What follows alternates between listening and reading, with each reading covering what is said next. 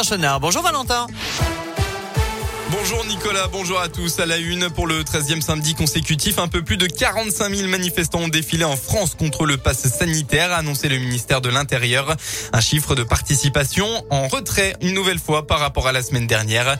À Lyon hier, au départ des Brotteaux, à 14h, ils étaient seulement 500 à se rassembler.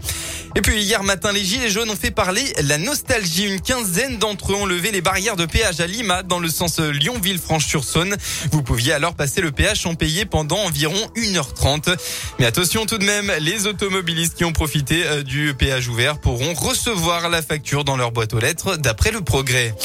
Dans le reste de l'actualité, un drame familial particulièrement tragique à Nancy.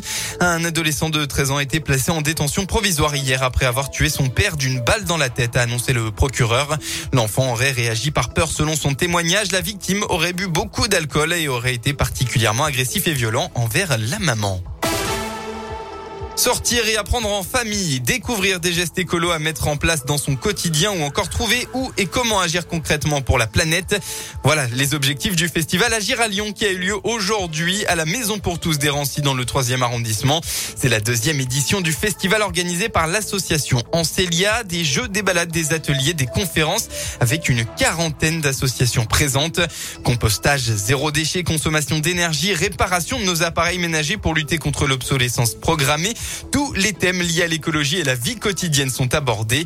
Justine Swardy de l'association Ancelia. On va découvrir, euh, par exemple, avec la LPO Rhône, comment on peut euh, accueillir euh, la biodiversité sur son balcon, sur son rebord de fenêtre ou sur son jardin, avec des aménagements pour les oiseaux, avec des plantes sauvages qu'on va pouvoir planter. On va aussi euh, découvrir avec euh, Récupé Gamel comment on peut en fait euh, éviter le gaspillage alimentaire avec des, recettes savoureuses.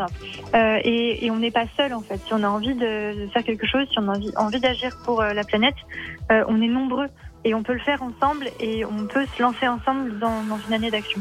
Un événement ouvert aux familles et il est recommandé de s'inscrire sur agiralion.fr.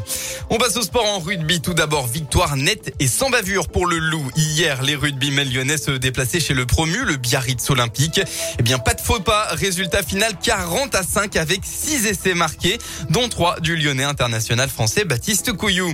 En football, la France est en finale. Après avoir vaillamment battu la Belgique en demi jeudi dernier, les Bleus vont tenter ce soir de remporter la Ligue des Nations.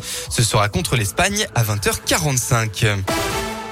La météo dans le Rhône, eh bien les éclaircies vont dominer votre matinée. La bonne nouvelle, c'est que les nuages vont se dissiper au fil de la journée pour laisser place petit à petit à un grand soleil dans l'après-midi.